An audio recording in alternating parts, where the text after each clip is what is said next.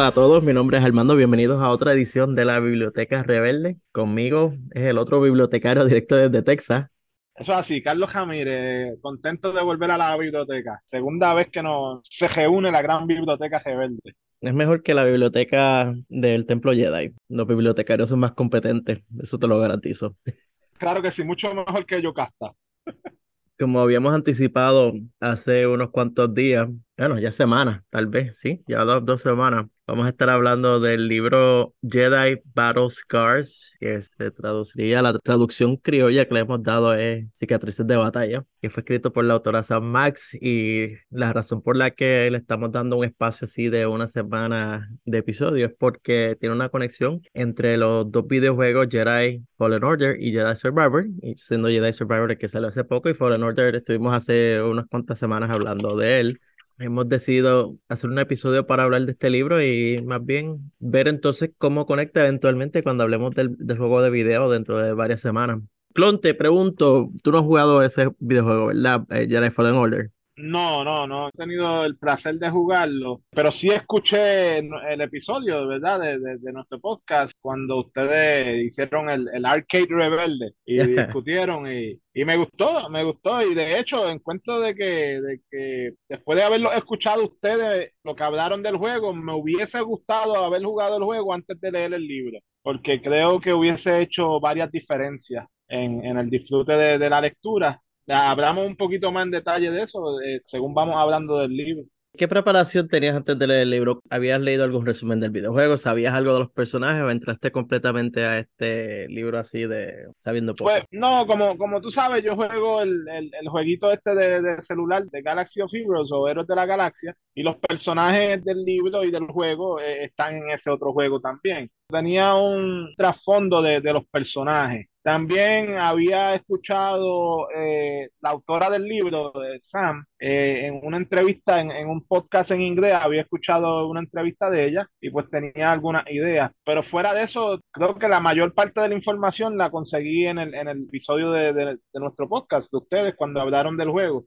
Fuera de eso, entré, como quien dice, virgen a leer el libro.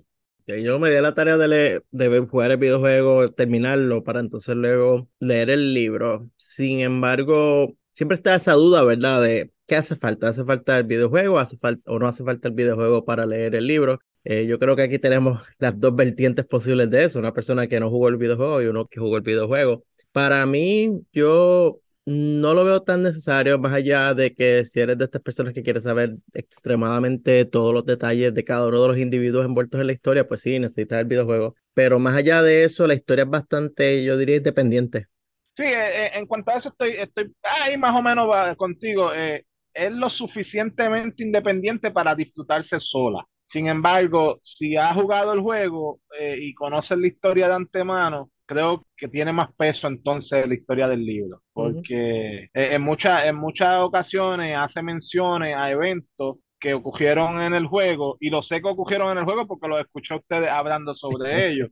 Y dije, bueno, pues me hubiese gustado haber visto eso en el juego, haberle puesto una imagen visual junto con lo que ahora estoy leyendo, porque pues, e, e, ese es el reto de, esta autora en hacer un libro que va entre dos juegos, ¿no? Y, y de hecho quiero mencionar que es el primer libro de un, de un videojuego que he leído. Eh, nunca había leído, sé que hay otro, Battlefront tiene dos, dos libros, no lo he leído todavía, so, este es el primer libro que leo que va asociado a un videojuego y, es un poco distinta la lectura, fíjate, es, difícil porque, por ejemplo, en el caso de este libro sabemos que ya viene otro juego y que los personajes del libro van a continuar en ese juego. Eso ya te pone en la mente de que no les puede pasar, aunque uno lo sufra y, los vea perdiendo, no les puede pasar nada malo porque se sabe que están en el próximo juego.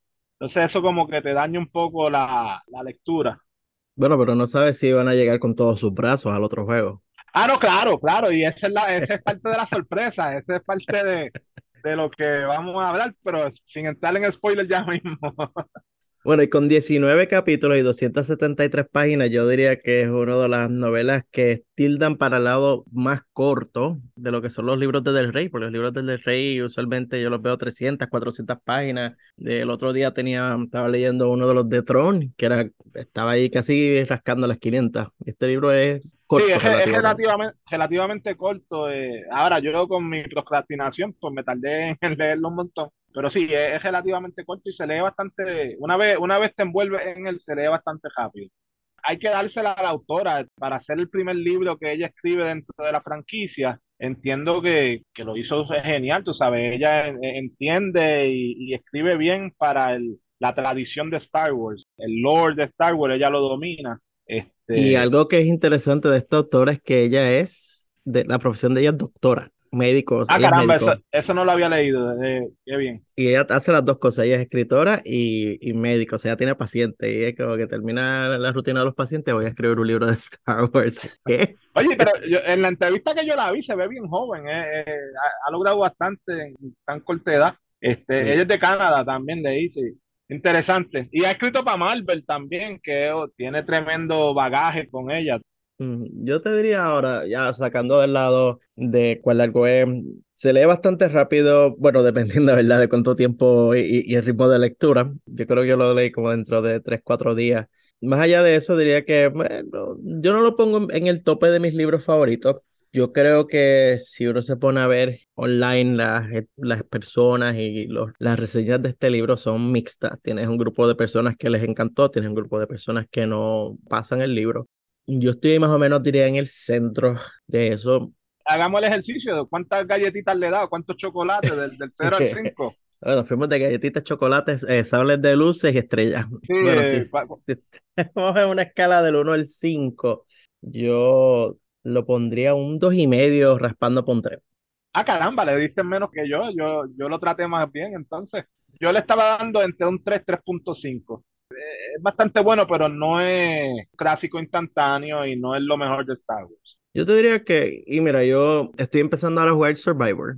Claramente no es necesario leer este libro para jugar el juego Survivor. De hecho, los demográficos de videojuegos, yo no creo que todas las personas que vayan a jugar los videojuegos van a leer los libros, que siempre son personas más jóvenes que no necesariamente leen tanto, yo no necesariamente, porque yo a la edad de cuando estaba jugando videojuegos en la escuela, yo estaba leyendo libros y novelas, no estoy diciendo que todos los adolescentes o, jóvenes adultos no leen libros, pero vamos a suponer, en el podcast mismo tenemos el grupo de panelistas de El Arque Rebelde, que estábamos hablando cuatro personas y de las cuatro personas, tres de ellas ni siquiera tienen planes tan siquiera de leer el libro. So, yo creo que ese es el primer reto que tiene la autora y es el reto de escribir, continuar una historia que empezó en un videojuego, que anticipa otro videojuego, pero que no puedes hacer una historia que sea tan sustancial que afecte los eventos del otro videojuego, que las personas cuando se sienten a verlo digan, ok, ¿qué pasó aquí?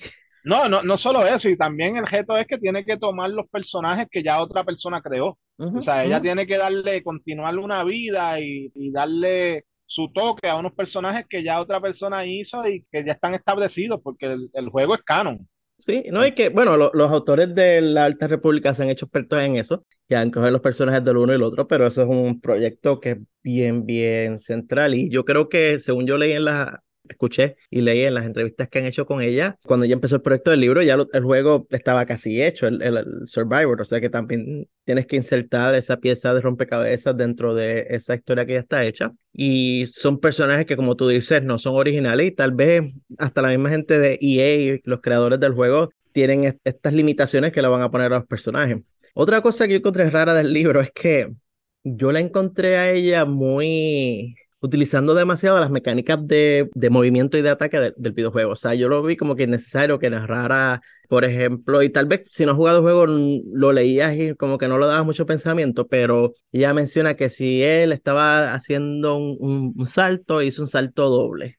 Y ah, normalmente lo lees y dice, ok, salto doble, ¿por qué lo está diciendo? Whatever. Pero es que en el videojuego, una de las habilidades que él aprende o recuerda, porque no es que la aprende, es que la recuerda a mitad del juego, es que en vez de hacer un salto simple, hace un salto doble cuando aprietas el botón de saltar dos veces. Pero yo lo escribo como que, como que déjame ponerlo eso ahí. Los Steams. Los Steams o STIM son los instrumentos que tú utilizas en el juego para cuando estás muriendo la vida, cuando te estás muriendo, te lo inyectas o whatever y tienes vida. Es como decir en, en, el juego de Ninja Turtles de los 90 te comías la pizza y te subía la, la vida completa o, en Zelda, yo no sé qué diablo era lo que estaba en Zelda, pero que te subía la vida. Pues eso es lo que en el juego te da vida. Pues en el libro sale él usando los Steam y qué personaje en Star Wars tú has visto que en una batalla y bueno, sí, los ves en, en los tanques de Bacta eh, o los ves poniendo, bueno, Grogu, cuando le estaba lanzando el spray de Bacta a Din Djarin cuando tenía el cuerpo de, del IG, pero es usualmente algo superficial como el Bacta, o si acaso, pues,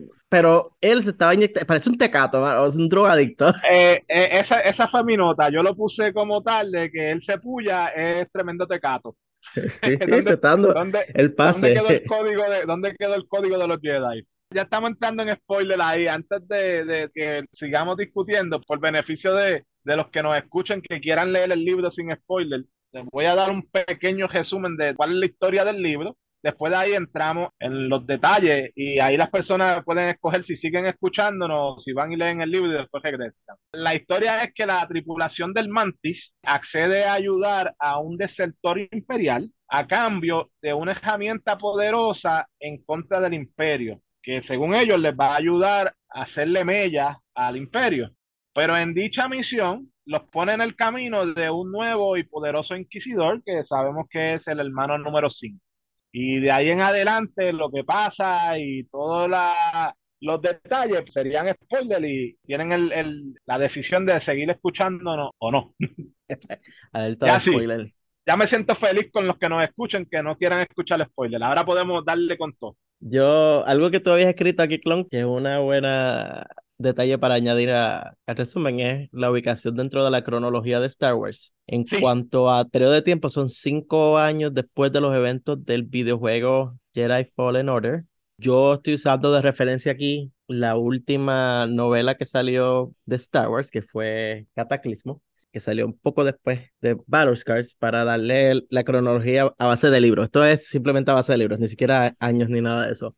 Según ellos lo ponen entre el libro Tarkin y el libro de Throne, el primer libro de Throne. en cuanto a libros. En cuanto a películas, pues está entre Revenge of the Sith y Solo. So, ahí vemos que era uno de mis crítica o no crítica, porque, pero uno de los, de los puntos que dije, bueno, porque cuando yo leo el libro, y tal vez sea bueno hablar de eso, a mí me gusta ver primero cuánto le añade al canon y cuán original es, el material que estoy leyendo. Entonces me pareció, por ejemplo, que los elementos básicos de la historia eh, eh, se repiten mucho con Rebels, como volver a tener el Phoenix. De hecho, si lo llevamos a números, el Phoenix Squadron tiene cinco personajes, el escuadrón de, del Mantis tiene cinco personajes y es casi idéntico. Un piloto, dos Jedi, un acompañante que es de una raza o de un grupo que antes era enemigo de los Jedi y ahora están funcionando como amigos. Entiéndase, en, el Phoenix era un Mandalorian, en este caso, pues una Night Sister,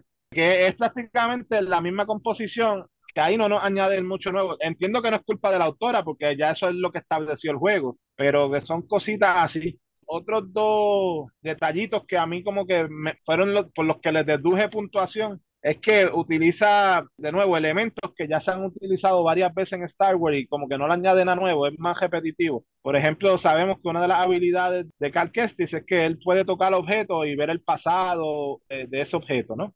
Pues eso ya se usó, eso Quinlan Boss en, en, Clone Wars y en el libro de Dark Disciple, eh, esa es la habilidad por la cual él es famoso, fue el primero que lo hizo único. Y de nuevo esa habilidad se volvió a utilizar con un personaje que se llama Carl en el libro de Force Collector. Que Carl Kestin lo vuelve y lo usa, es como que medio trillado ya la habilidad. En esa misma línea, la relación o, el hacer equipo entre un Jedi y una hermana de la oscuridad o Night Sister eh, ya también se había hecho en el libro de, Dark Disciple con Quinlan Boss precisamente y Assas Ventress. Y ese libro sí es uno de mis favoritos. creo que Merin no se le pega al lado a Assas en cuanto a, haciendo una Night Sister. Y, la relación entre aquellos dos fue mucho, mucho mejor que la relación entre Cali y, y Merin. Esos fueron como que mis, elementos que no me, no me convencieron mucho porque ya los había visto en, otros libros y en otros materiales. que es el reto de, de, poder escribir un buen libro de Star Wars, porque ya está, hay tanto material que salir con cosas nuevas es difícil. Trajiste dos clásicos a, a Sash Ventres y, y Quinlan Boss, que esos fueron dos personajes que llevaron arrastrados de, de Legends al canon.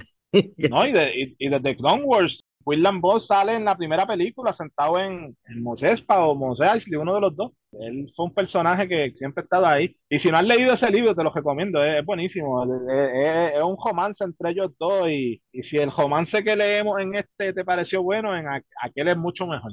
No, no te preocupes, sí, ese lo, lo he leído. ¿Lo has leído? Lo tengo. Eh, lo tengo en digital. Es de los okay. pocos libros de Star Wars que tengo así en digital, ese junto con el libro de Tarkin. Los leí los dos más o menos back to back. La habilidad que tú mencionas, de hecho, clon de Cal se llama psicometría, el nombre que ellos le dan. Ellos mm. consideran que es una habilidad algo rara, aunque tú ya conozcas a dos Jedi que tienen la habilidad, son solamente otros dos.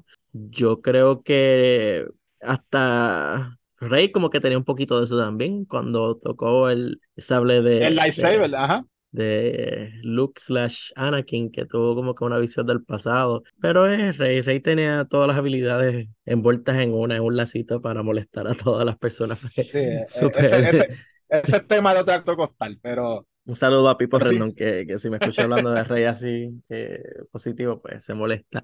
Pero no, si es, el, es una capacidad, ellos lo llaman de sentir los ecos sensoriales de los objetos es un elemento que ellos utilizan en el videojuego para rellenar la historia, porque como para hacer un, un resumen de lo que está pasando, tú estás caminando por algún sitio eh, en alguno de los planetas y tú ves como una, son como, como, yo diría como una nube azul en la distancia y cuando tú te acercas aprietas un botón y tú escuchas algo que ocurrió en ese lugar, ellos lo llaman los ecos y así pues el, el, juego en una bitácora que tú tienes cuando vas al menú te va diciendo la historia de lo que pasó. Yo sé que para propósitos de habilidades, entre comillas, Jedi fue una, un elemento para añadirle a la narrativa sin necesidad de tener que insertar eh, escenas de flashback que fueran muy fabulosas, porque si escuchas un eco y literalmente lo escuchas y lo lees, no tienes que poner la animación, sale más barato para ellos como compañía de animación. Es una habilidad por conveniencia casi, yo diría. Sí. Pero ya que la tiene, aprovechemos y utilicemos, claro. Claro, claro. Tal vez estoy siendo injusto, tú sabes, pero me refiero a, a que son elementos que ya se han visto de, en cuestión de originalidad, originalidad, pues no son tan originales.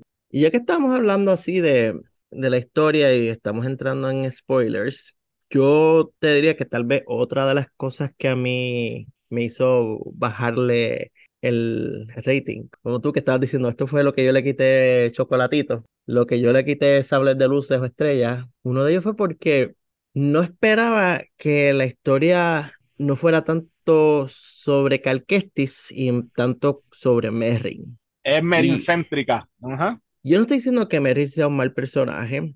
De hecho, Merrin como personaje no se conoce mucho en el videojuego. Y en la discusión que tuvimos en el videojuego, que ya yo estaba empezando a leer, todavía no había terminado el libro, yo creo que ni andaba a mitad del libro cuando hicimos la discusión. Yo siempre menciono de que hay personajes, personajes que a mí me gustaría saber más de ellos vía libro. Merrin, tiramos un libro de Merrin y lo leo porque sí tengo curiosidad de Merrin como personaje.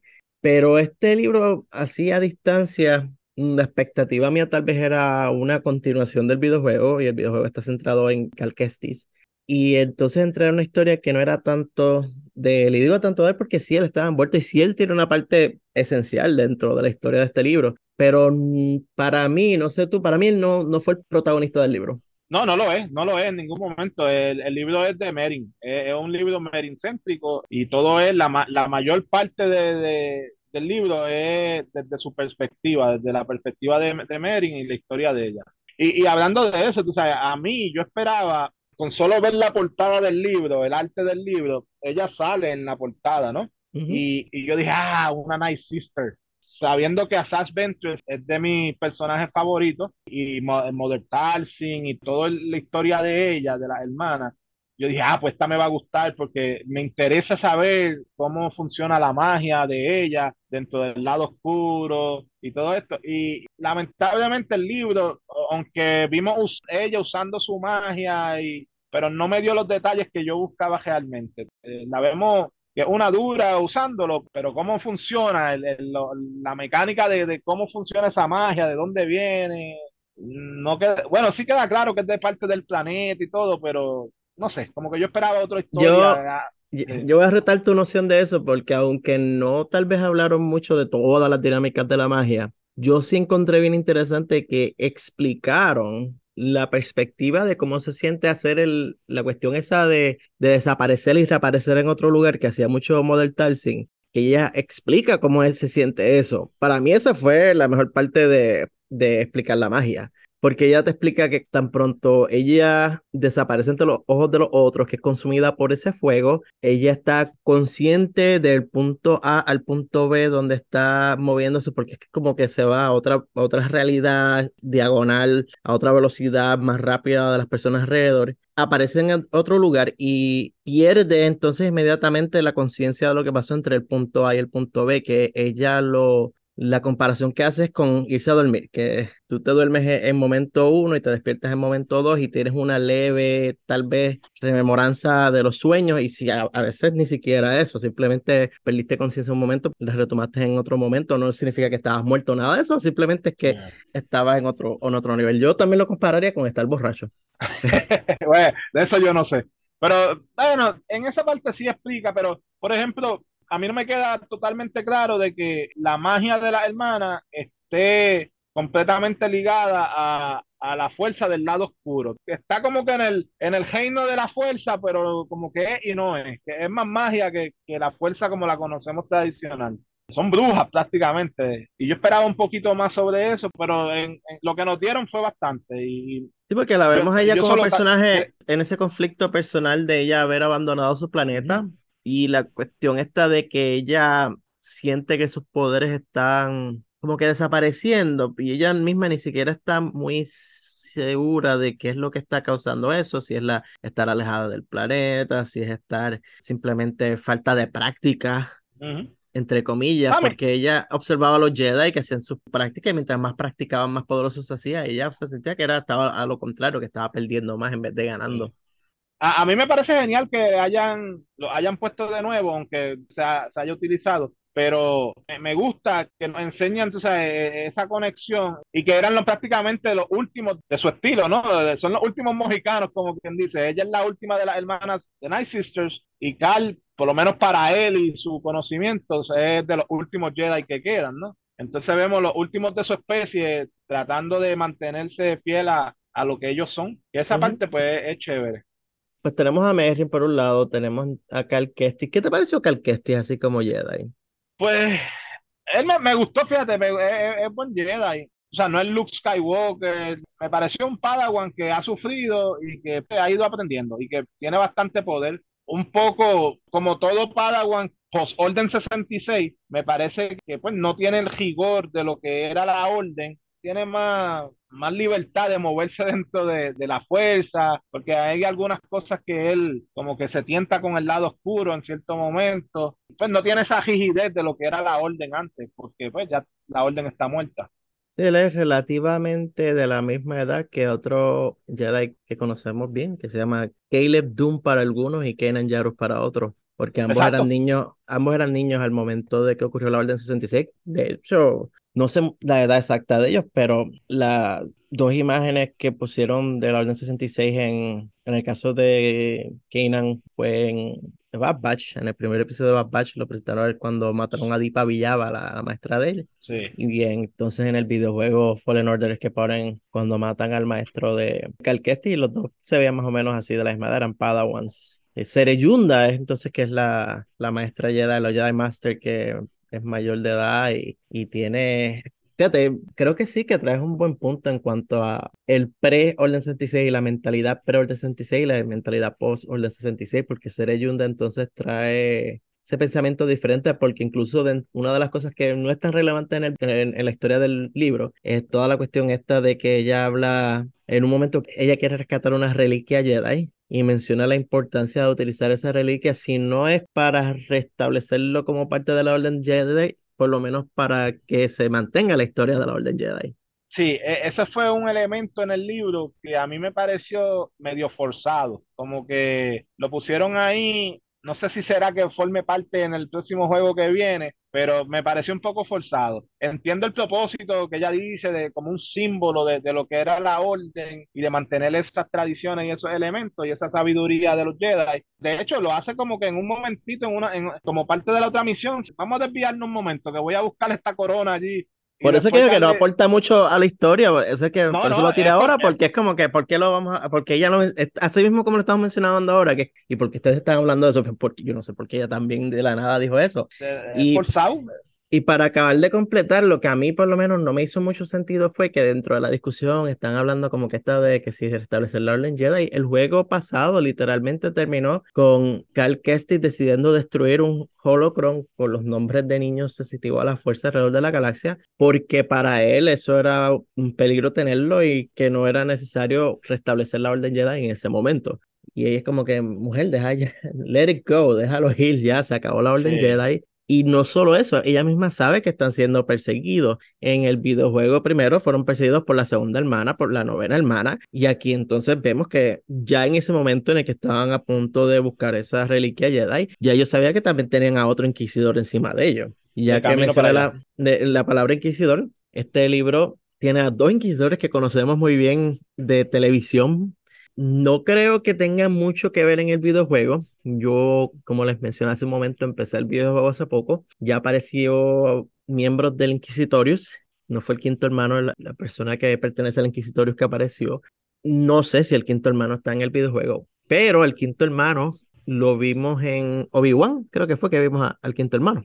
Lo vemos en Obi-Wan y lo vemos en Rebels. sabemos que Rebels, sabemos que él sobrevive. Eh, y, de nuevo, ese es el objeto de, escribir con estos personajes, porque al tú pensar en la cronología y decir, ah, oh, esto pasa entre esto y esto, ok, pues yo sé que este personaje aparece después acá. Ya eso te quita eh, ese sentimiento de qué pasará, de, se muere, no se muere. Ya lo sé que sigue. tenemos a ese y, brevemente al Gran Inquisidor, que conocemos también de todas esas obras que mencionaste. Le hace una mención del sí.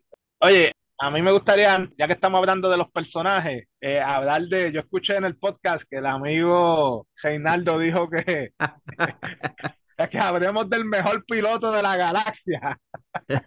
Saludos Reinaldo y saludos a Reinaldo y el, mejor piloto de la galaxia y mira que cada vez que yo leo un libro de Star Wars, he estado leyendo, me puse para mí mismo como meta leer las tres trilogías de Tron, o sea, las dos de Canon y la, y la de Legends antes de que empiece Ahsoka y ya voy por el tercer libro de la primera, así que voy en buen paso. Y cada vez que leo dentro de esas historias de un buen piloto, digo, wow, pero ¿será este entonces el mejor de los pilotos? No, él no es el mejor piloto de la galaxia porque ya lo conocimos en Jedi Fallen Order, según Reinaldo. Sí, no, pero yo le voy a dar un poquito de crédito. Gris es tremendo personaje. Eh, me gustó como personaje, tiene un cinismo tremendo, pero desde que sea el mejor piloto, pues estamos lejos.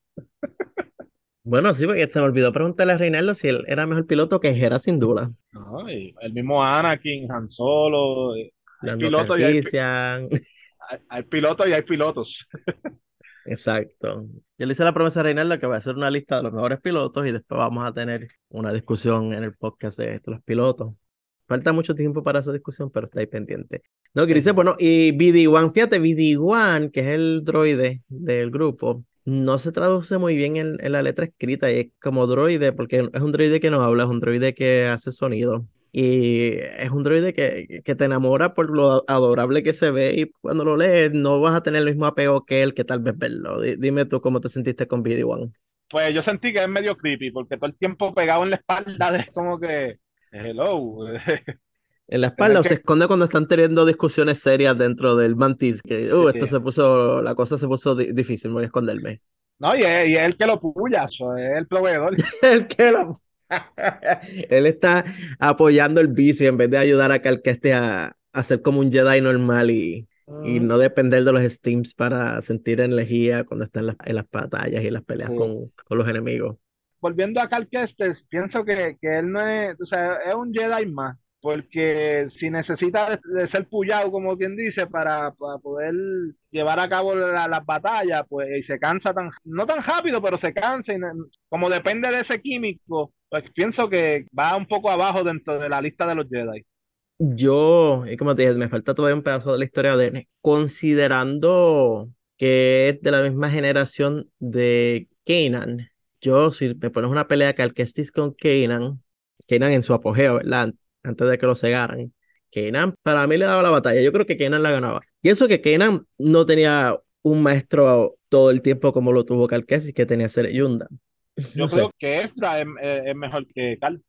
Wow. ¿Sabes qué? Yo estaba pensando en Ezra cuando iba a tirarte lo de Kanan, porque esa discusión tiene dos partes. Yo diría, ok, Kanan y Cal, incluso Kenan y Cal, hay la posibilidad de que ellos se hayan visto juntos en el, en el sí, templo de que hayan compartido en el templo y todo, sí, son, son y que no me sorprendería que en el videojuego que no he terminado aparezca algo así, de que aparezca una referencia de Kanan, o que en el futuro se tiren una historia o un cómic o algo así donde tú ves a, a, Kali y Kenan juntos en el templo Jedi de alguna manera o forma o dentro de una de las aventuras que tienen los, los Padawan cuando, o John Links incluso.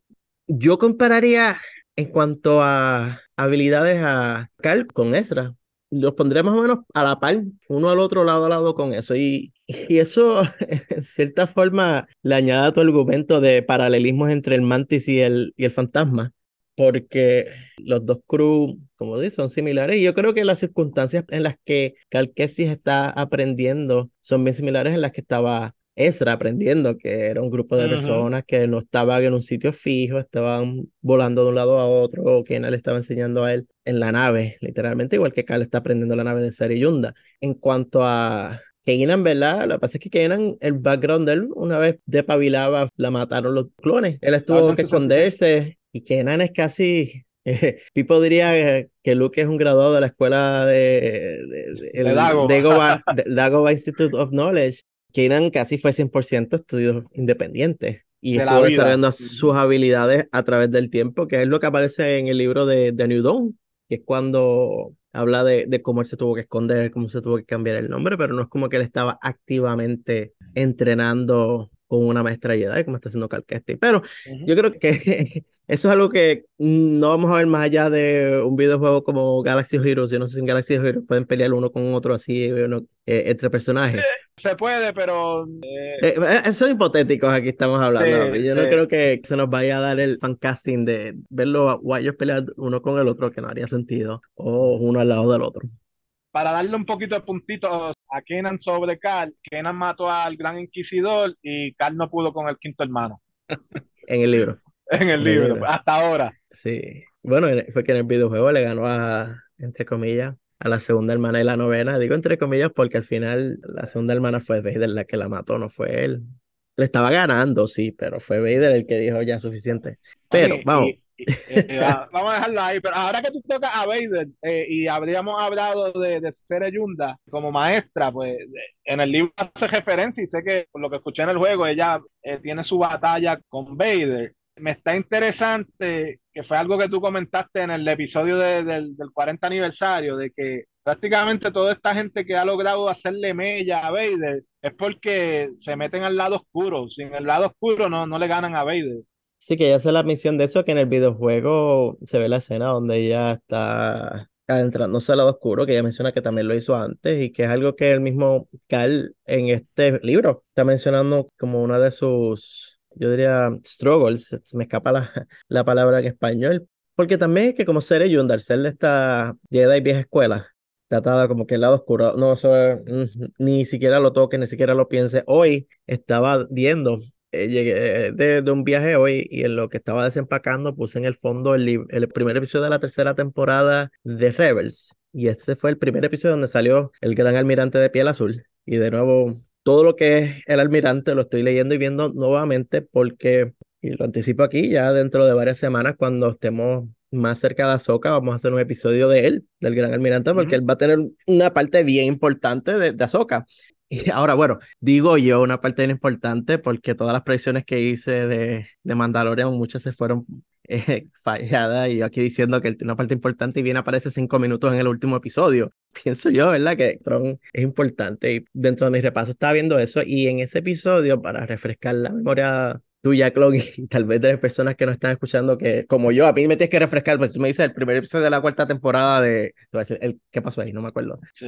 En ese episodio fue cuando Kanan por primera vez descubrió al Bendu, que era el ser que estaba en el planeta, se me olvida el nombre del planeta donde yo, donde estaba el Chopper Base. Sí, el, el Arce Nu bien grande. El Arce ese gigante. En ese momento, cuando él lo conoce, fue poco después que él tuvo una pelea slash discusión con Ezra, porque Ezra estaba usando el Holocron Sith y el Holocron Sith le estaba dando consejos y quien lo descubrió y quien le dio el regaño de la vida diciendo que tú no puedes hacer eso, tú no puedes hacer consejos del lado oscuro y él le quitó el, el Holocron y cuando estaba meditando fue que el Bendu lo llamó y el Bendu agarra el holocron y, como que lo hace flotar frente a él y, y el Bendu le, le menciona que como él, como Bendu, él está entre medio de la claridad y la oscuridad y le menciona los nombres de claridad y oscuridad para él que no son necesariamente los mismos términos que usan los Jedi, pero el Bendu le cuestiona eso de que escuchar todo lo malo literalmente te va a llevar a lo malo, que él dice, está la enseñanza del lado oscuro, pero eso no es lo que te lleva al lado oscuro, tú como persona es la que te llevas a ti mismo al lado oscuro. So, yo creo que ser, al ser vieja escuela, todavía está en esa mentalidad de que tú tan solo con utilizar una habilidad o algún conocimiento del lado oscuro te va a llevar al lado oscuro, cuando en realidad sabemos que no necesariamente es así. Luke mismo creo que fue el que mejor lo utilizó en algún momento, que podía utilizar esas habilidades del lado oscuro sin... Y fue puro todo el tiempo hasta el día de su muerte casi. Yo creo que de hecho en el libro Cere trata de explicar el, eh, el, el, uso del lado oscuro, de por qué no usarlo y por qué si lo usas poco a poco te va majando y, y, te va llevando más y más. Es, como un vicio, ¿no? Que te ala y una vez lo quieres volverlo a oh, usar. Como los Steams, para que te suban la vida. Y ahí es que, pues, ella hace esa aclaración, pero sí, yo, yo, entiendo de que en la vieja escuela ellos trazaron esos absolutos muy, muy, muy al borde. Y, y yo creo que sí hay un, una flexibilidad en, en, usar ambos lados cuando lo necesitan. Y ella, si no lo hubiese usado, perdía con Vader. Ahora se da la patada de que ella fue la que le ganó, que sobrevivió con Vader, lo, lo dice en el libro, para dar su grandeza. Y hay que recordar, que es lo que muchas personas olvidan, es que todas estas historias están ocurriendo aisladas las unas de la otra porque tenemos por un lado, ¿verdad? Que las personas decir, ah, pero ella no es la primera que le ganó a Vader, Ahsoka le dio una paliza a Vader en aquel momento, ah, igual le dio una paliza a Vader en aquel otro momento, ah, que si Luke, bueno, Luke pasó muchos años después, pero vamos a, a, los momentos más tempranos, que es Ahsoka, eh, Obi-Wan, Cere no sabía de la existencia de ellos. O sea, para Cere, todos los Jedi están muertos, igual que para Obi-Wan, uh -huh. todos los Jedi están muertos. Igual que para Ahsoka, por su lado, sabe que Obi-Wan está vivo, pero más allá de ellos, ellos no saben que no es nadie por allá.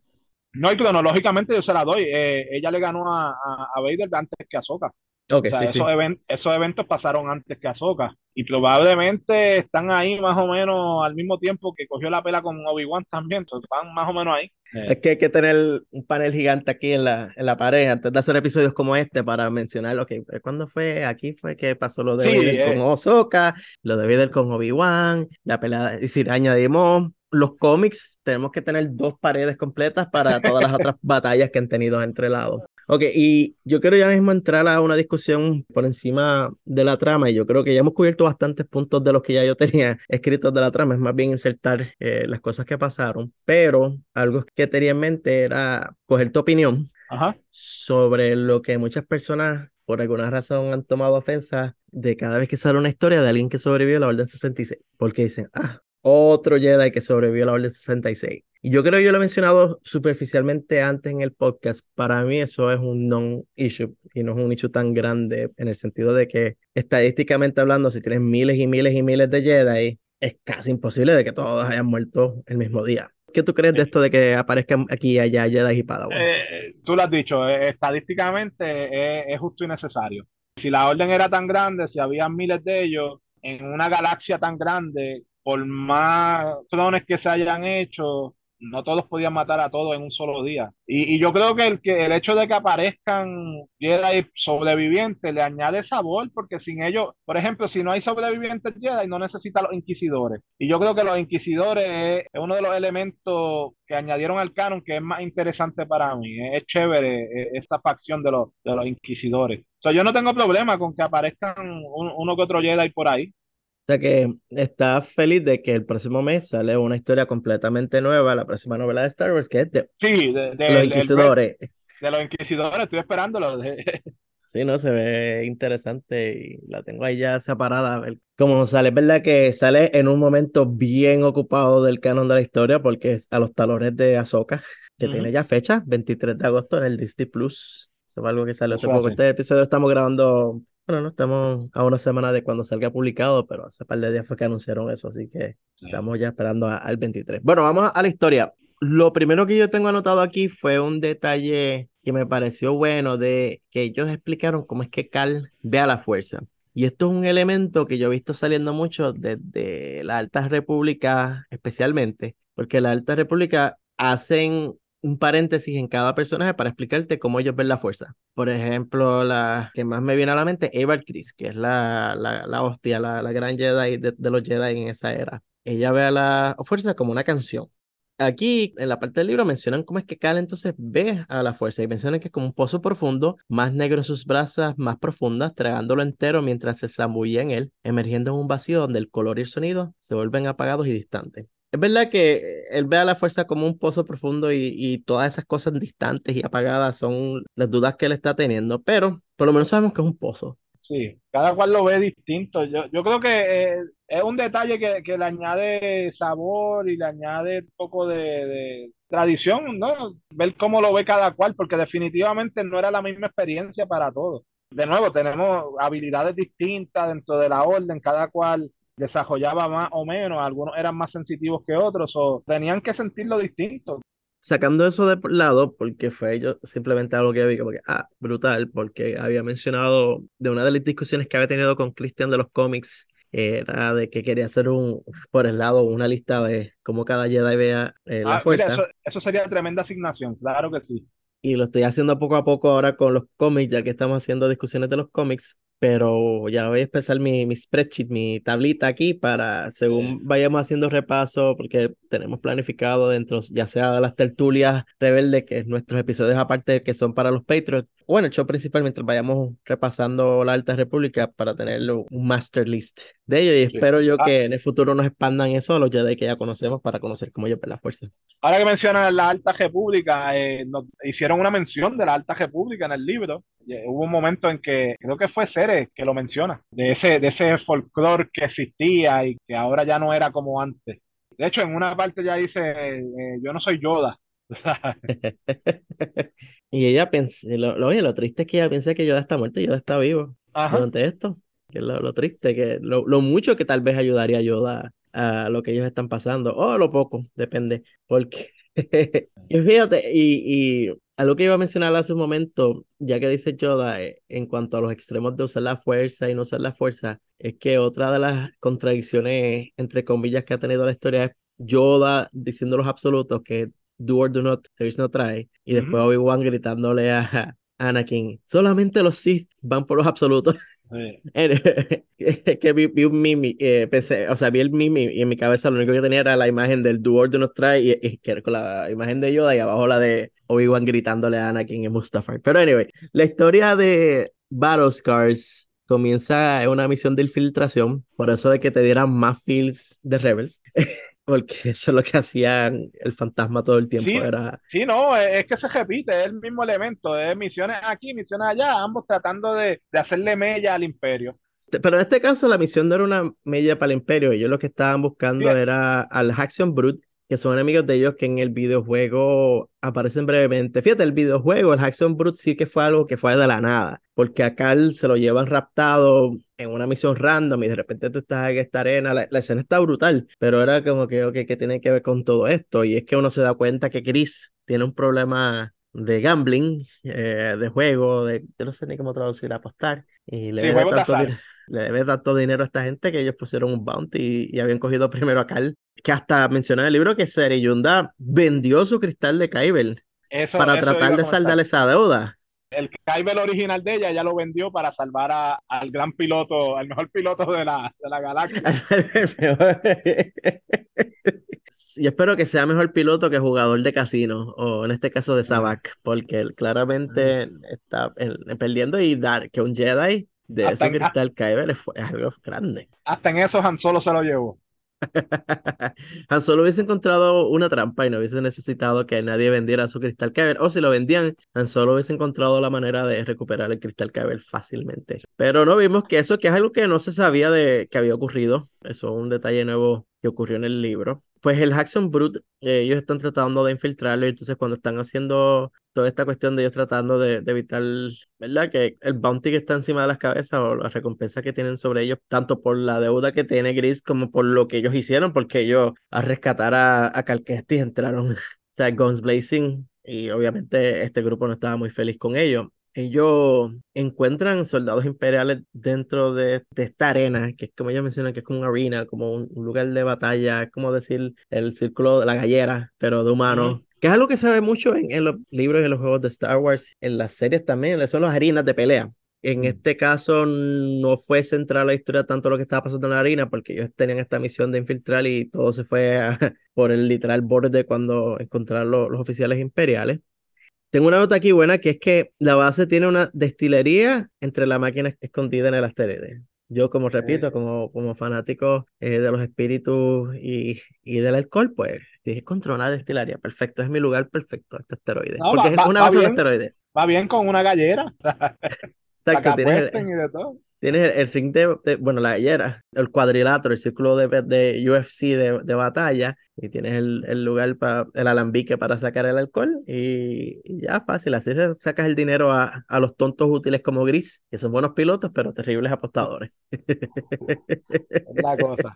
De aquí entonces. Ahí es que conoce a la, al Stormtrooper. Exacto, y aquí yo anoté un, una frase que sale en el libro, y esta es del narrador, que menciona, Cal había visto muy pocas veces que los Stormtroopers tuvieran buena puntería, e incluso cuando sí, era cuando accidentalmente se apuntaban entre sí. Es la burla.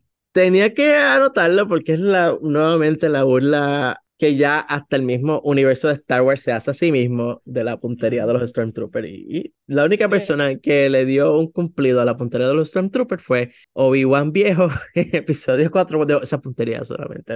Los Stormtroopers imperiales tienen esa puntería, pero después de ahí todo se fue downhill. es, la burla recurrente en Star Wars ya.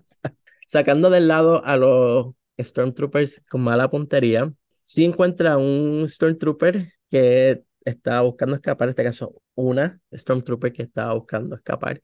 Le dan la oportunidad porque es que algo que tiene el Mantis es que es como, como una casa de huérfanos y cogen a los realengos de, de la galaxia y, le dan la bienvenida, que es, algo que es bastante común en las historias de Star Wars, más allá, ¿verdad? De, de si tiramos a, al fantasma, al Ghost de, Rebels, el mismo Falcon Milenario, porque ¿qué tenemos? Teníamos a, a Leia que su planeta había sido destruido, tenemos a Luke, que su familia había sido asesinada, tenemos a Han Solo y Chewbacca que pues, están por ahí a lo loco, o sea que no, no es la primera vez. Star Wars comenzó así, Star Wars comenzó como una nave recogiendo a realengos de la galaxia y, juntándolos como familia.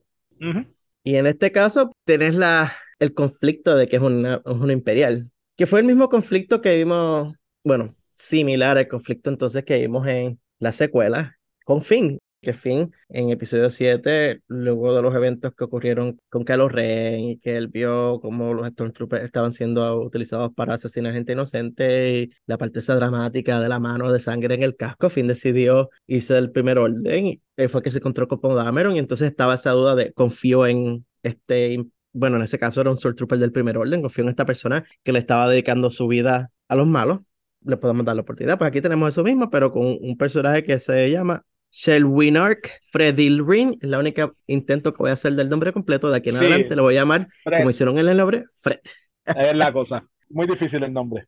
Y, y sí, Fred la, rescatan ahí cuando están saliendo del ataque al asteroide. Ellos al principio le, como que la tratan mal, pero también ellos utilizan ese mismo detalle que estaba hablando ahora, de que todos ellos en algún momento estaban escapando, como justificación para darle una oportunidad. Una oportunidad sobre Fred, antes de que sigamos, es, una de las nuevas, de las cosas que añadió este libro al canon, es una nueva especie que no había salido antes, y es la especie Kechiri, y se caracteriza por la piel violeta y ojos rojos. Y es de un planeta en el espacio salvaje, y es un planeta que decidió no irse a la República, y al tener piel violeta o púrpura y ojos rojos, al tener esa, al no ser humana, esa fue la primera, como dirían en inglés, red flag, la primera bandera roja que tenían ellos en cuanto a Stormtrooper, uh, o, o, o, cuán fidedigna era la historia de que ella era Stormtrooper, porque la mayoría de los Stormtroopers son humanos porque el imperio es racista y es xenofóbico, el imperio sí. solamente confía en humanos. De hecho, yo cuando, cuando lo leí, que vi, yo dije, Dios, carajo, espérate, esto yo creo que es la primera vez que mencionan un Stormtrooper que no sea humano. Y que fue una pregunta que yo hice si, hace si le dan para sí. atrás hace tiempo en uno de los episodios de, de, del Bad Batch, que habían o no habían. Y me, me Sí. interesó, entonces después vi que, pues, que no era real, pero Sí, yo, yo sigo con la mía de que, pues, ahora sí es oficial. eh, Yo creo que en su momento fue porque era muy caro hacer diferentes eh, Ujú. Stormtroopers, pero la realidad del asunto es que a base de lo que hemos leído y visto, es que ellos, el Imperio solamente confiaba en humanos, el Imperio era un, era un humano, era un grupo de humanos. Son bien pocas Sí. las excepciones, e incluso que eso es lo que hace hasta al Gran Almirante un personaje raro, porque el Gran Almirante es de un plan, es un Chis, y eh, eh, los Chis son de, del espacio salvaje, eh, o sea, están, son del más allá del borde exterior, y él con su piel azul y ojos rojos, que es bastante similar, ¿verdad? A ese aspecto Ujú. de los Keshiri, no encaja bien dentro del imperio, no solo eso, él menos encaja porque llegó a, a rango más alto el, sí, a los imperial, altos rangos. jeje. el gran almirante. So, la cuestión es que a diferencia de Tron, que Tron oficialmente sí era un, un gran almirante, Fred no era una Stormtrooper. Fred simplemente estaba haciendo pasar como Stormtrooper. Y entonces es que eh, entramos a, a lo que se convierte en la aventura de este libro, que es una aventura traída de por sí por los problemas que menciona otra vez Fred a colación. Ya que hablamos de prácticamente todos los personajes, no habíamos hablado todavía de Fred porque yo creo que no, no hubiese hecho mucho sentido hablar de ella al principio. ¿Cómo te pareció Fred overall así como personaje, Clon? Eh, está bien, es un personaje que dentro de la trama cumple su función, yo creo. Como dije, es, chévere que le añade una nueva especie al canon.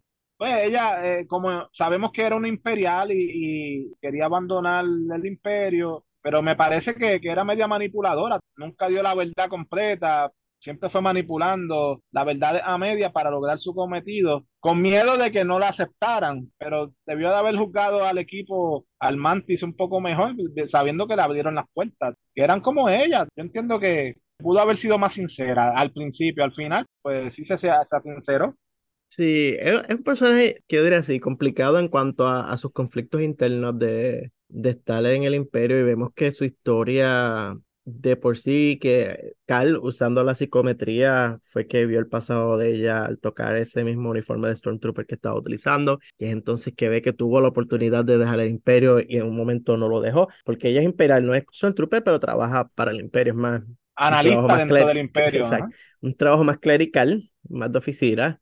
Ese conocimiento que tuvo Carl en su momento de su pasado es lo que le añade a, a las dudas que ellos tienen de ella. Y pues como tú dices, la, la cuestión de omitir información tal vez de cuáles son sus intenciones, porque vemos entonces que ella dirige al Mantis hacia un contacto que ella tiene en Hosnian Prime, que se llama Keris Lar, que en algún momento fue miembro del gobierno de Alderan.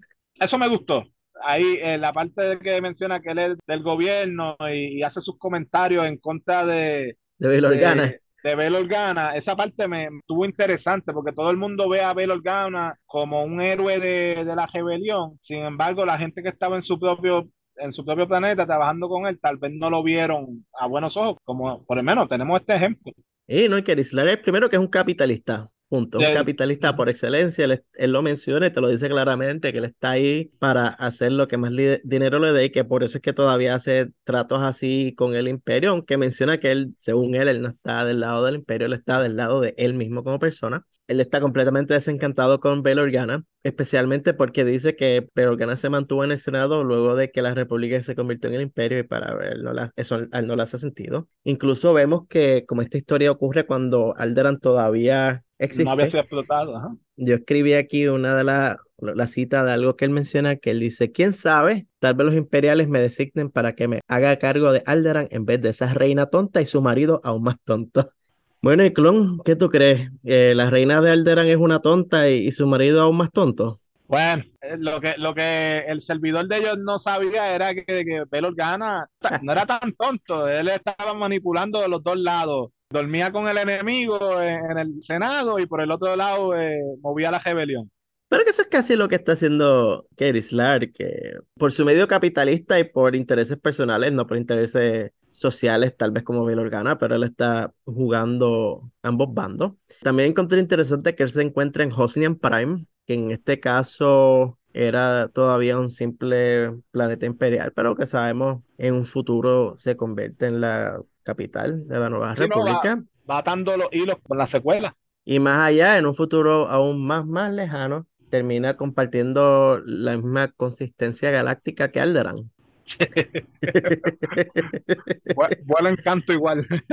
Ay, ay, ay. Bueno, pues entonces Fred los apunta hacia esta persona, hacia este contacto en Hostian Prime. Y es a través de este viaje hacia el contacto que entonces vemos que se desarrolla como una relación entre Fred y Merrin, que tal vez dio para algunas de las citas más candentes que yo he leído en un libro de Star Wars. Y estoy hablando de más o sea, en la Alta República estaba el sermán que se quitaba los pantalones mientras estaban los Nihil atacando. Algunas de ellas yo las encontraba como que, uh, que yo estoy leyendo, fueron un poquito spicy en algunos momentos.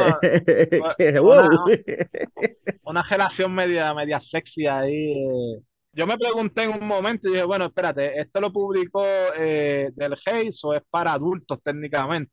es, para adultos, sí, eh, pero es que uno aún, aún así, es como que uno no está acostumbrado a, ese tipo de citas dentro de Star Wars. hay, otros libros que no son novelas adultos, se ponen peores. Y obviamente no estamos hablando de que y quiero hacer la aclaración, el libro no era gráfico, el libro no, no estaba haciendo nada así fuera de lugar. Lo que pasa es que era un poquito más, más spicy que los otros libros, por ejemplo.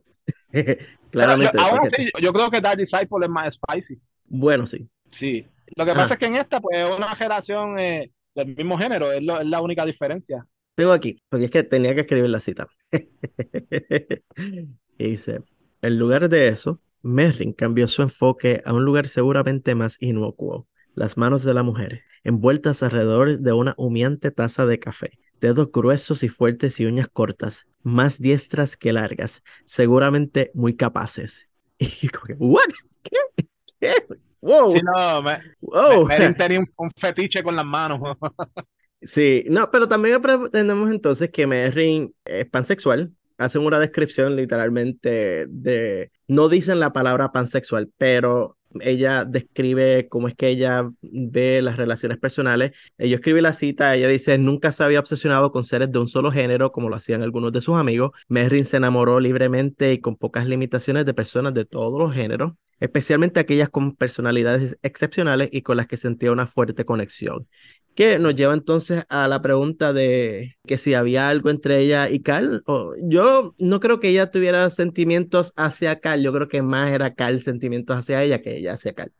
Yo creo que ahí está el detalle. Yo esperé todo el dichoso libro que Carl por lo menos le, le, tirara un poquito más ahí, que dijera algo. Pues Carl todavía seguía la regla de los Jedi y yo creo que eso también como que ella lo dejó de ver con ese interés, pero de que había una tensión, en algunos momentos una tensión sexual entre ellos, yo creo que sí la hubo, pero no, no generó nada, no como ella y Fred. Pero es que también algunas de las acciones que tomó Carl dentro del libro se podrían hasta traducir hasta como desde el punto de vista de, de celos. De una vez estaba esta relación entre ellas dos, él por ejemplo, cuando él fue a tocar la armadura de ella de, Stormtrooper, que sintió la psicometría que vio el pasado de Merrin. Eso fue casi porque él lo hizo, que lo cuestionan de por qué lo hizo. Y, y él puede decir 20 veces que es que no conocían a Fred, que era pues porque más bien no era porque Fred y ella estaban juntas, sino era más bien porque era una persona desconocida, pero no, muchas de las interacciones como que él como que aunque él es un ingenuo, porque déjame decirte, el momento en que ellas dos se encierran en el cuarto por primera vez, que lo describen que si él fue horror de la puerta, y él bien como que, ay, ella se fueron a dormir, qué sé yo, y después cuando ella sale, ah, estaba durmiendo, después sale la otra y como que, ah, ¿qué? me faltaba que diera Gris, yo me lo imaginaba como que explicándole, bien, papito, siéntate aquí, dame explicarte lo que ellas estaban haciendo en el cuarto. no, y lo triste era que en, en el catre de él, en su propia cama. Sí, que no pudo entrar a, donde él usualmente dormía, pero él bien como que, ah, están ahí hablando. Pero los demás personajes se daban cuenta de, la atracción que había entre ellos, aunque ellos la negaran. Porque la misma Fred al final le da a entender a, a Marin de que, mira, Carl, tú sabes, hay algo entre ustedes, aunque tú no lo aceptes. Y entiendo que, que el mismo Grease en un momento también, si mal no recuerdo, también como que dio a entender de que ellos se veía obvio de que había una relación.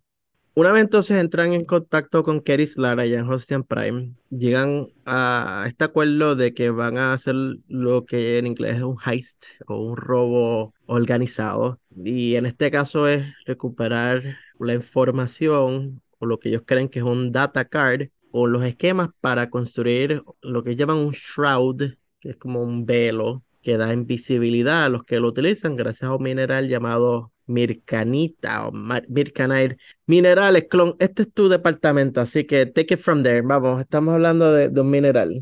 ¿Cómo tú lo traducirías? ¿Mircanita diría o Mircanite? Sí, Mircanita, probablemente. Eh, y, es un mineral aparentemente bastante raro, solamente lo había en, uno que otro lugar y, da la casualidad que en los sitios que lo había, eh, nuestro amigo de Alderan era, era capitalista en ello, tenía acciones, como quien dice, eso. Era interés, lo que él quería era hacer dinero con todo esto. Pero él les pone esta misión de buscar este velo.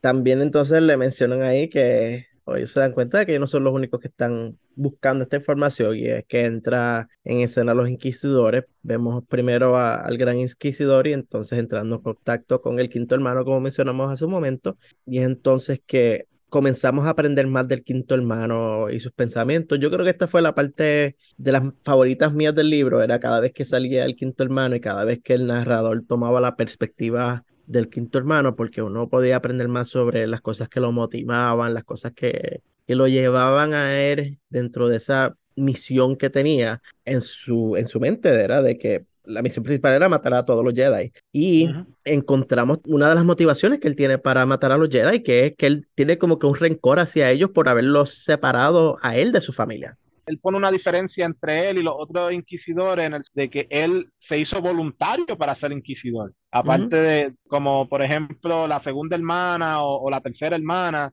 que lo hicieron más por sobrevivir. Él no, él se hizo voluntario, eh, él, filmó para, para hacerlo. Él firmó y, tal vez incluso antes de convertirse en inquisidor ya le tenía una espíritu a los Jedi por lo que le habían hecho a él como usuario sensitivo a la fuerza cuando joven y por haberlo separado de su familia. Fue interesante porque le añadió profundidad al personaje, le añadió más historia, más allá del, sombrero ese gracioso que él tenía, que se burla de ese sombrero. le hacen burla en el, en el libro, sí. Pues sabemos entonces que por un lado va el mantis, por el otro va los inquisidores, y en el caso de, al decir inquisidores, más bien el quinto hermano, on behalf de, de representando al Inquisitorius. Dentro de estos viajes es que también se desarrolla no solo la relación de Fred y Merrin, sino también vemos más lo que está pasando dentro de la relación de Ceres con Cal Kestis. Una discusión que Seri tuvo con Cal que a mí me pareció interesante fue hablando de los apegos. Y es un tema que siempre sale cuando tenemos discusiones sobre los Jedi, ya sea de los cómicos de los libros. Es Cal cuestionando lo que es el apego que tienen entre ellos, por ejemplo. Y él menciona cómo es que esto no es un apego, cómo es que no nos pone en peligro y cómo es que no nos abre eso al, lado oscuro de la fuerza. Y Cyril es que le menciona, sabes que toqué el lado oscuro cuando luché contra Vader y que he tenido que evitar hacerlo de nuevo, hacer lo que sea necesario para mantener esta tripulación a salvo. Y es que yo creo que ahí está Cal entonces empezando a cuestionar esa estúpida regla del apego y, y las motivaciones para cuestionarla, tal vez ahí las ponen como el apego que él le tiene al crew al Mantis, que a la tripulación completa, pero también lo podemos ver desde el punto de vista, como tú mencionaste, de él mirando una relación, sea con Mary, sea con quien sea, verdaderamente. Yo, yo la vi como que él estaba cuestionando porque él, siente por Mary, él, él siente por ella, él quiere una relación con ella, pero se estaba cuestionando, pues mi regla no me deja. ¿Y, por qué puedo sentir con ella como amiga? Porque cuando él vio el beso de Fred, con la que resulta eh, ser su antigua pareja, él lo sintió, él se puso en esos zapatos y sintió una sensación que él no había experimentado. Y eso le, le trabajó en la mente y ahí, esa visión es que él va y pregunta. No, y que entonces también vemos cómo en serie tiene esa, en vez de tener una sana discusión sobre los apegos, trae la cuestión esta del lado oscuro de inmediato en vez de, mira, date cuenta de que sí, la realidad del asunto es que sí, los apegos ocurren, punto. Lo que pues, tienes que saber manejarlo. Y el apego que tiene Carl con Merrin, yo lo escribí también un párrafo que había puesto aquí la autora eh, o el narrador que lo encontré bien interesante porque, diablo, esto es como que una mezcla entre un sueño un tanto cálido de Cal con los celos de Cal, que él dice, cuando Cal se despertó, se encontró pensando en Merrin y Fred juntas en su pulcro camarote, estropeado por el desorden de Fred. No dejaba de pensar en Fred, mucho más alta y ancha que Merrin, los brazos morados envueltos alrededor de la espalda blanca como la tiza, el moretón en la clavícula de Merrin, el fuego verde alrededor de la puerta sabiendo que Fred estaba enamorada de otra persona y que Merrin probablemente no tenía ni idea. Y es que, como mencionamos, la psicometría, esa, esa visión que él tuvo, le mostró entonces que Fred tenía una relación antes de, o pues que la relación tal vez todavía existía y que estaba ocultándole esto a Merrin. Crea entonces el cuestionamiento de si Carl entonces lo que estaba haciendo lo hacía por celo o lo estaba haciendo porque estaba preocupado por eh, los sentimientos de Merrin y que iba a quedar lastimada por eso. Que pues, se crea ese balance ahí entre el amor y, el amor de amigo y el amor de amigo y el amor romántico. Yo creo que iba por los dos lados, tú sabes, él lo vio por los dos lados. La, la amiga se llama Irei y es una, una Nictu, como, Moniku. como Niku. Una nicto. Siempre que sale un nicto en una historia, apúntame. No, y que entonces continúa estas, digamos, este trend de poner a los nictos como personas hábiles en ingeniería y cosas así, porque Irei eh, fue la inventora del velo. No solo la inventora, no es lo que ellos pensaban, ellos que iban a buscar unas data cards con información del velo y no existen los data cards. Ella era lo que estaba siendo guardada en, en Murcana, en el planeta donde ellos iban a hacer su misión los Necto ya vemos que... Sí, son tremendos ingenieros, inteligentísimos. Pero Irei en su caso también es sensitiva a la fuerza. Y que por ser sensitiva a la fuerza, pues por eso es que ha estado escapando y en escondida, porque en esos tiempos si eras sensitiva a la fuerza, podías encontrarte del lado equivocado de un sable rojo, ya sea fuera de Vader o de algún inquisidor. Algo que también escribí aquí fue la descripción del colapso ecológico de Murcana. Y es que ah. Fred menciona y describe cómo ese planeta era. Ella dice, fue hermoso una vez, ya sabes. Atracciones turísticas reales, playas negras, océanos enormes, arrecifes de coral realmente increíbles. Biologramas de cómo se veía antes de que la República lo bombardeara desde la órbita durante las guerras clon. Sacó a los separatistas de sus escondites y se llevó todo lo demás con ellos fuerte, súper fuerte esa cita porque te muestra lo que llamarían el daño colateral de la guerra clon y fue el, el, costo de destruir la ecología y lo llaman así, el colapso ecológico de un planeta a base de, de tratar de sacar a los separatistas y de, porque los, la república eran los buenos y los separatistas eran eh. los malos, entre comillas.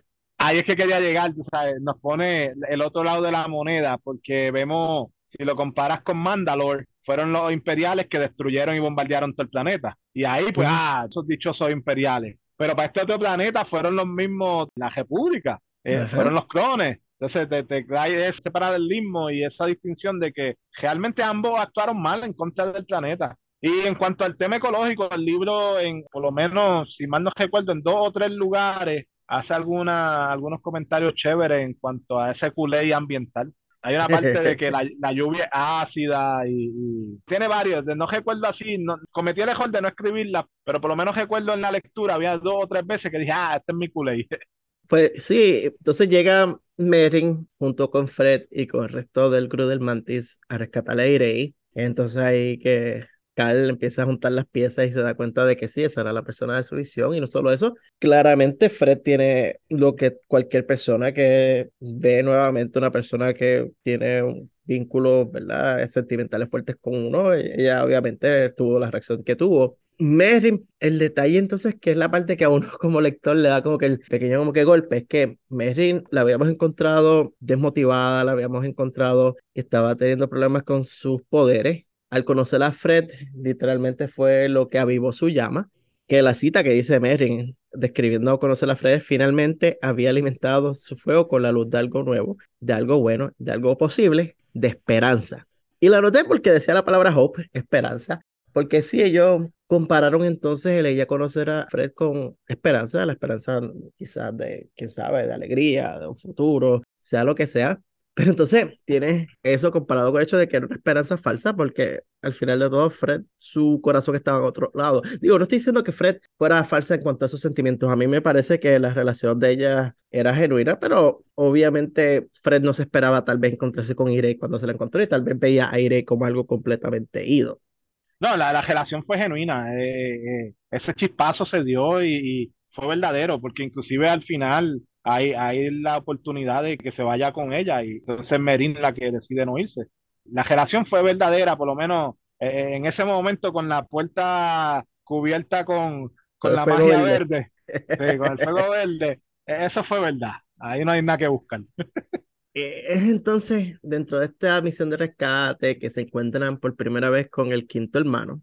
Me encantó esa interacción que tuvo Cal con el quinto hermano porque estaban con esta, la tiraera al estilo, me recordó mucho a Obi-Wan que siempre se pasaba molestando a la gente y tirándole como que las pullitas, porque Cal le decía, ¿qué número eres entonces? El 13 de la suerte. yo no, yo soy el quinto hermano y después, ah, pero tienes nombre. Y ahí es que le dice, ya no. Y yo lo noté porque me pareció genial toda esta cuestión de que él tratando de como que buscarle la vuelta, incluso buscarle un nombre, es que le dice, no, yo no tengo un nombre, ya no tengo nombre. Y tal vez tendrá poco que ver con lo que pasó con la segunda hermana, porque la segunda hermana antes de morir ya, ya le estaban llamando por nombre, Trila, y ese momento justo antes de morir cuando casi casi se da la redención de ella, de en teoría casi vuelve buena, aunque en verdad yo no, no, le, no lo creo, o sea, estaba en, la puerta de la muerte con Darth Vader a punto de matarla, cualquiera se hace bueno. Pero entonces esta pelea que ellos tienen que muestra el detalle de, de Seri tratando tal vez de hacer la misma maniobra que hizo con la segunda hermana, de tratar de salvar al quinto hermano, que es lo que le cuesta entonces a Gris un brazo, literalmente. Se une al club de los brazos caídos. Pero él tiene, a diferencia de otros, él tiene tres otros más en vez de uno. Sí, sí, sí, tenía cuatro. El problema es que la nave de él depende del tener cuatro brazos, pero eso ya son otros otros 20. La cuestión es que perdió un brazo. Y fíjate, todavía no ha llegado a un punto en el juego nuevo para ver si, si se consigue una prótesis, si le falta el brazo. Él, él menciona que iba a buscar una prótesis. Sí, que no sé si al momento el juego tiene la prótesis y quiero ver entonces también cómo en el juego explican que él perdió el brazo, si lo explican, si ponen entonces un flashback de lo que pasó, lo animan y lo ponen en fotos. Si pasa eso, créeme que te voy a enviar inmediatamente el video para que lo vean. Esa batalla que ellos tienen entonces con el Inquisidor, en el cual Seri trata el ángulo que ella trató con la segunda hermana de salvarlo, es entonces lo que lleva a esta mini discordia entre ellos, porque Gris bueno, como toda cosa que sale mal, se encuentra con el quinto hermano, tienen esta pelea, no sale bien, tienen que salir todos, cada uno para su lado, huyendo, entre comillas, porque incluso Fred y Rey se van por un lado, entonces Carl y Ceres se quedan en el otro, ellos dos solos, que ellos contaban con la ayuda que van a tener de uno, entonces de repente estaba Carl tirado en el piso inconsciente, y ahí fue entonces que Gris entró para tratar de salvar a, a Seri, pero entonces fue que eh, le picaron el brazo. Y él dice, cuando entré en la habitación con ese inquisidor Jedi, parecía que no ibas a hacer los movimientos que necesitabas si no fuera por mí y mi antiguo brazo. O realmente vas a decirme que no es tu culpa, que solo estabas tratando de salvar a todos, incluso a él, sin importar el costo. Y es que justamente eso, Sere tiene esa mentalidad de que todos pueden ser redimidos, de que todos pueden ser salvados, que es algo que hemos visto antes de otros Jedi, de que dicen, incluso del mismo Luke, que insistió hasta el último momento de tratar de rescatar a, a su padre, pero yo creo que esa táctica no necesariamente funciona todo el tiempo, especialmente cuando tienes a alguien como el quinto hermano, que sus motivaciones son literalmente bien profundas en cuanto al odio a lo que representan los Jedi. Sí, es lo que mencionaba, él, filmó para ser un inquisidor, no es como la segunda y la tercera hermana que se hicieron inquisidoras por las circunstancias porque pues era o, me hago esto o muero. Pero no, él quiso ser inquisidor y, ahí hay la diferencia. O sea, él no era redimible y ahí es, ahí es que está lejos de Cere. Sí, porque eh, y Cere, y, esta es otra de las citas que yo escribí, Cere tiene esta idea de que no solamente puedes rescatar a las personas, sino que puedes rescatar el concepto de los Jedi. Porque dice, nuestra misión es garantizar que la sabiduría de los Jedi perdure para establecer un, un legado. Incluso esa aplausa ella la hace porque ella está literalmente tratando de evitar decir la, la orden Jedi. Y se tiene que haber un significado en lo que los Jedi creían y enseñaban, incluso si no hay Jedi a quienes transmitir esa sabiduría. es un conocimiento valioso sobre la vida y la naturaleza de la galaxia y no debería desaparecer solo porque sus administradores ya no existen. Pero es que Seri también tenía que en su momento darse cuenta de, de que cómo esa visión estaba afectando a las personas alrededor de ella, especialmente a, sus compañeros y amigos, porque toda esta pelea lleva entonces a ellos literalmente irse a tomarse un break, que es cuando se separan por 48 horas y cada uno vaya para su lado para que despejen a pensarlo, A enfriar la cabeza. Pero sí, no, el, el, fallo en esa misión, aunque lograron salir con vida, ellos fallaron. El, el quinto hermano les le, ganó. Le terminó picándole la, el brazo a, a, Gris y Carl salió todo herido. La Night Sister Merin también salió herida emocionalmente porque pues, ahora se dio cuenta de que había otra antes que ella con su amor o, o su interés amoroso. Entonces todo el mundo se dieron cuenta de que lo que los unía realmente no estaba ahí, de que cada cual tenía un propósito diferente como parte del mantis.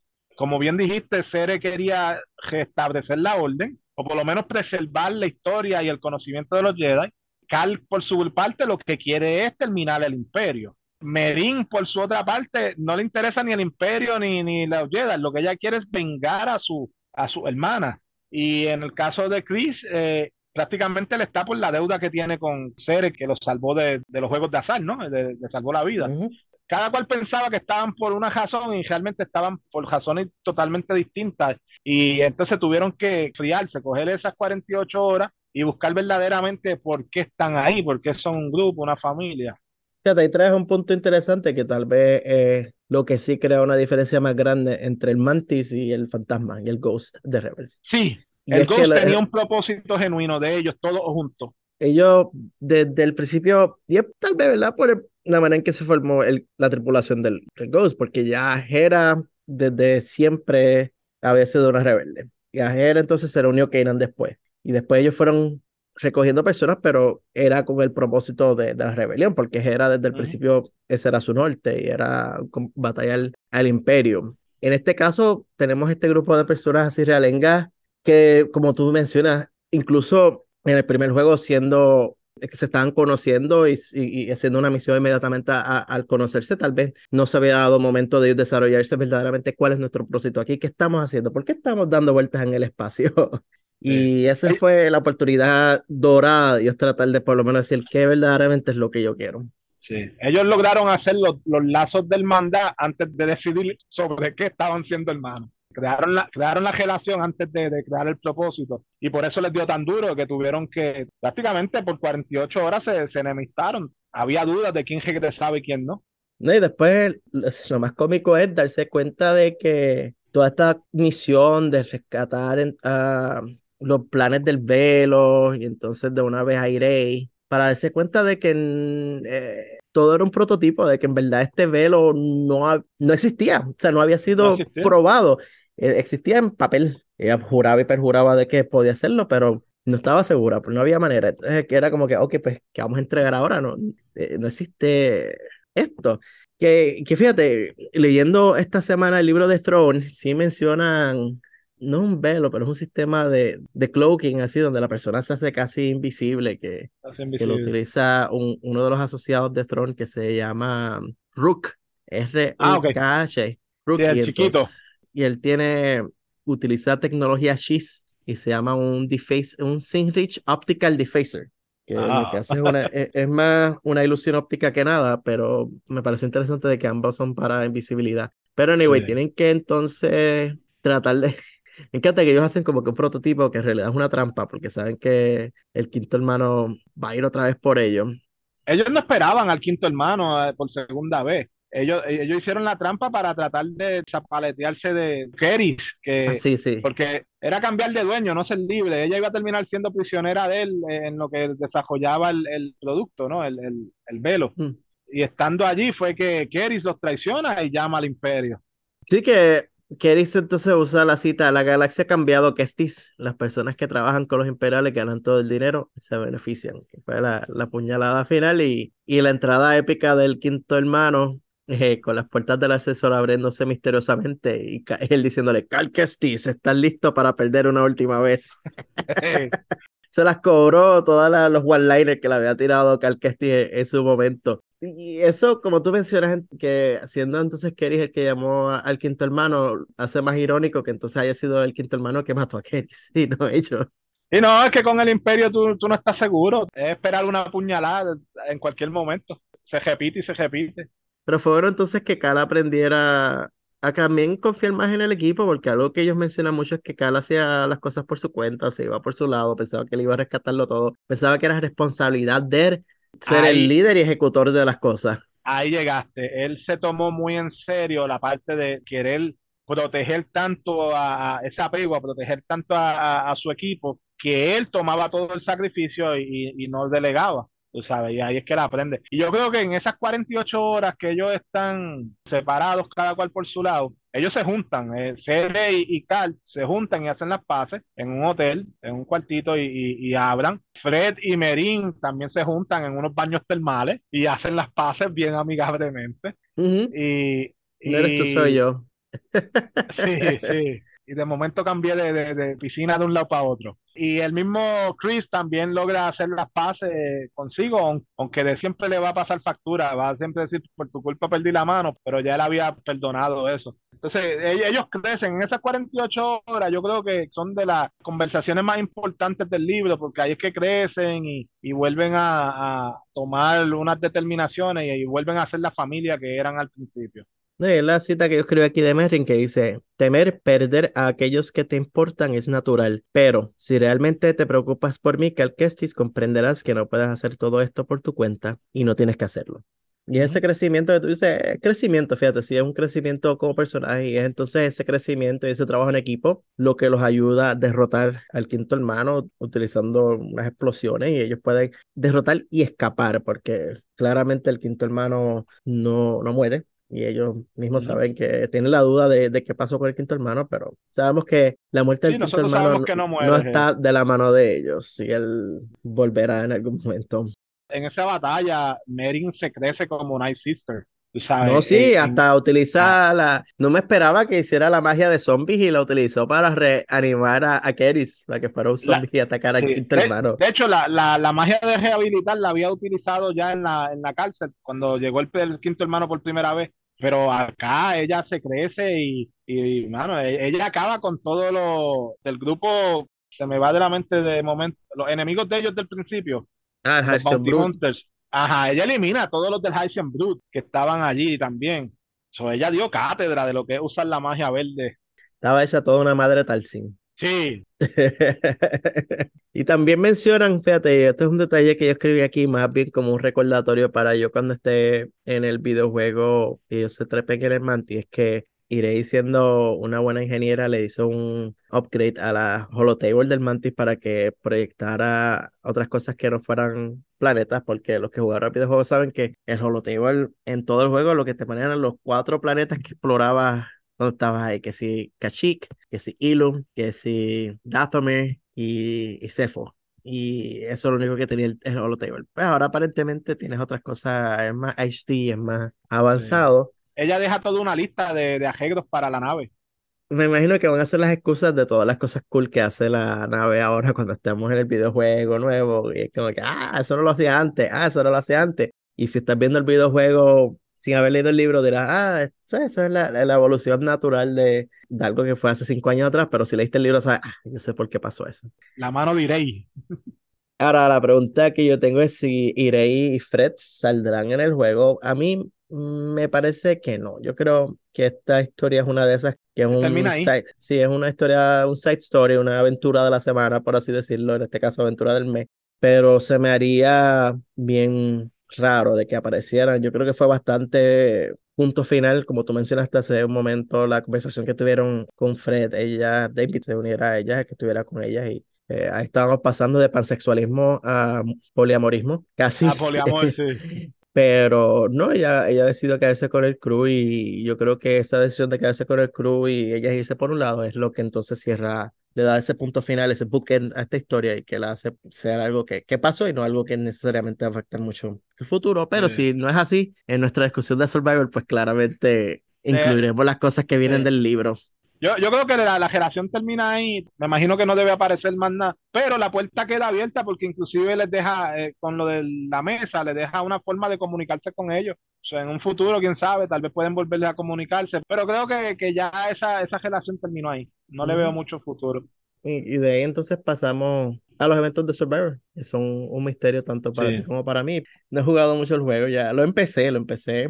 Por ahora, ahí tenemos el y vivieron felices hasta el próximo juego. Exacto, bien feliz hasta el próximo juego. Ya te puedo decir que nada de lo que está pasando en el videojuego, he jugado como dos o tres horas del videojuego y nada, absolutamente nada de lo que pasa ahí tiene que ver con el libro. Incluso hay una- un grupo de personas que están envueltas con Carl al principio del juego, que yo no me explico dónde salieron y que a mí me molesta porque digo, ¿por qué tú no usaste el libro para explicarme quién son estos tipos que no me has dicho quiénes son y que aparecen? Porque esto, está esta escena, el juego empiezan con este grupo de gente que, que está trabajando con él y ayudándolo y uno es como que, ok, pero ¿quiénes son estas personas? ¿De dónde salieron? ¿Y por qué entonces si me lo vas a dar así en el juego, si me vas a hacer a mí dudar así en el juego de- del origen de alguien, contra, por lo menos dame el beneficio de explicármelo en el libro, porque si, si el- la persona promedio se va a quedar así, pues por lo menos dame ese bono de saber quiénes son. So, Bueno, te, Ah, te por- voy a ah, ah, decir lo que, lo que le dijo el maestro de, de Cal a Cal, una pieza a la vez. Una pieza a la vez, poco a poco, una, una sola cosa a la vez. Y bueno, en cuanto a, ¿verdad? Ya que terminamos con la trama, yo diría que de libros del 2023, que no han salido tanto, porque esos todos los libros del 2023 tienen la palabra High Sí. Republic envueltos La Alta. República, sí. Pero de los libros, porque además de ese, tuvimos, no, ya hemos tenido así Star Wars 2023. Tuvimos el de, el de Harina, El de la lucha libre. sí. el de la lucha libre, pero no casi todo así, a ver qué estoy viendo aquí. Yo creo, yo creo que este es el único libro que ha salido 2023 para adultos como tal. Todo lo demás ha sido o la Alta República o el del jueguito de, de Battle for the Arena, que es para, tú sabes, adolescentes o no una lectura tan profunda. Así que ha sido el único así libro de adultos. Después ahora tenemos el de Inquisidores. Así que veremos a ver cómo, cómo se maneja. Ya dimos nuestras impresiones en cuanto a qué sentimos en rating y en cuanto a recomendarlo no. Yo digo que, ¿verdad? Sí, si tienes el tiempo de leerlo y no quieres leer algo que no sea la Alta República porque dice eso es demasiado. Es un buen algo, ¿verdad? Es un buen Sí. algo. 200 y pico páginas, lees rápido y, y puedes distraerte un poquito de la Alta República. Yo creo que, pues, para el que le gusta completar todo, saber todo, pues es una lectura obligada, pero al que le guste el juego, que haya jugado el juego, pues yo recomendaría que lea, porque pues son los personajes que ya invirtió una energía en saber su historia y pues la continúa ahí. Como dije, yo le doy un 3, un 3.5, no es, no es mal libro, pero... Ah, algo que, que sí eh, me gustó del libro, aparte de el, el quinto hermano probablemente fue el mejor personaje, fue lo mejor que desarrollaron, pero también hace mención de lo, de lo que llaman los Purge Stormtroopers, que entiendo que salieron para el juego y en unos cómics antes y en más ningún otro sitio. Y, los pinta como, esos sí tenían puntería y usan los batones eléctricos. Es una lucha más difícil con ellos. So, esa parte me gustó. En cuanto a las cosas que añade el canon, eh, yo, yo diría eh, el trasfondo del quinto hermano, eh, uno que otro planeta, una que otra casa, en especial la de Fred. Fuera de eso, pues es todo lo mismo, es continuación del juego. Bueno, y entonces nuestro próximo episodio de Rebeldes de la Fuerza, vamos nuevamente con Visions Volumen 2, con dos episodios bien fuera de lo común para Star Wars. Finalmente llegamos al que yo estoy esperando, el de los bandidos de Golak. ¿eh? Lo tenemos los bandidos de Golak y la bailarina espía, Francia y India. Dos episodios, wow, que son impresionantes y estoy, como dirían, emocionado tan siquiera de discutir esos dos episodios. Sí, y hablando de emoción, es la última discusión de las aventuras de jóvenes Jedi. Llegamos al final de los episodios porque vamos a estar hablando de los últimos dos grupos, que es el nuevo escuadrón y los defensores del bosque, más el Jedi y la ladrona y el Kevin perdido. Y con eso cerramos el capítulo de las aventuras de los jóvenes Jedi para su primera temporada en el Disney Plus. Así que la última me- discusión de Noobs. Me gusta ese título, Los Defensores del Bosque. Me suena culé. Ya veremos a ver cuando estemos hablando de ese episodio. Eh, y eso va a ser la próxima semana, Rebeldes de la Fuerza. Bueno, Chloe, ¿dónde te pueden encontrar las personas que nos escuchan? Como siempre, eh, Caferato en todas las redes sociales, eh, The Mystical Order en el juego Galaxy of Heroes y aquí en el podcast. Vale, vale, me pueden encontrar en Twitter y en Goodreads como Coqui572. Nuevamente, y le damos las gracias por escuchar Rebeldes de la Fuerza. Recuerden que pueden suscribirse a nuestro podcast en su servicio de preferencia. Y si les gustó el episodio, apreciamos que nos dejen cinco estrellas, unas reseñas, así otros nos pueden encontrar. Los invitamos a que nos sigan en nuestras redes sociales. Estamos en Twitter como Rebeldes Fuerza y en Facebook, Instagram y YouTube como Rebeldes de la Fuerza. Y en nuestra nota del episodio pueden también encontrar un enlace a nuestra comunidad en Discord, donde pueden continuar nuestras discusiones tanto de libros como de series, cómics, lo que sea. También pueden apoyar nuestro podcast a través del Patreon, accesando patreon.com diagonal rebelde fuerza. Tenemos niveles empezando en tan solo un dólar y contenido exclusivo para los episodios como Tertulias Rebelde. Y también tenemos esos episodios disponibles para suscriptores a través de Spotify. Pueden escribirnos nuestro email en gmail.com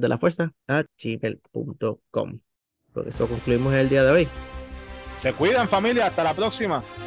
Para la luz y la vida, nos vemos en la próxima.